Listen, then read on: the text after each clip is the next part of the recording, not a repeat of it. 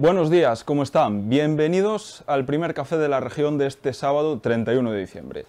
El último periódico del año abre con una información de Monchi Sánchez y es la investigación a una residencia de mayores de Obarco por 17 supuestos homicidios por imprudencia grave y 59 delitos de lesiones.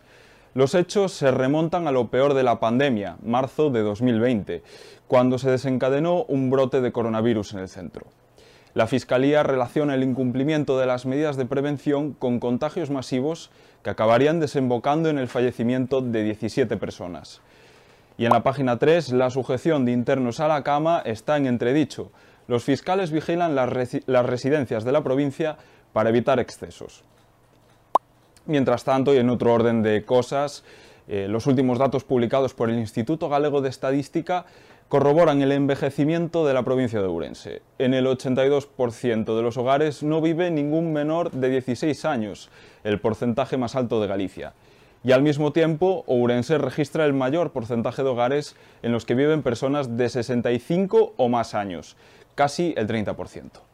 Este porcentaje, esta proporción es más dramática en cuanto a los hogares en los que vive algún menor de 5 años.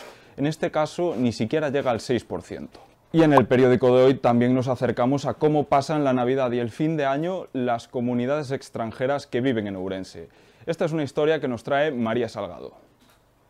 Sí, hemos recogido testimonios de cómo los nuevos ourensanos van a celebrar este fin de año. Hemos hablado con venezolanos, mexicanos, colombianos, pakistaníes y chinos que nos han explicado sus tradiciones navideñas y también qué platos típicos de su tierra natal están preparando para la cena de esta noche.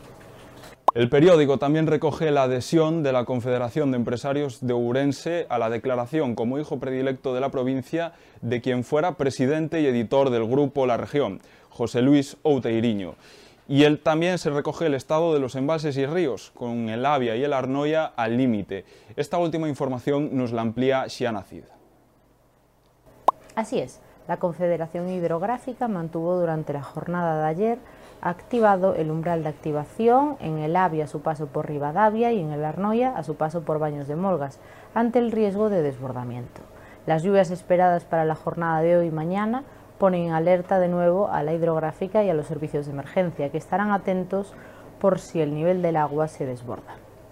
Y esto es todo por hoy. Les recordamos que pueden acceder a más información en la edición impresa y en la página web laregion.es. Gracias por cedernos su tiempo y desde aquí esperamos que el año entrante les traiga prosperidad.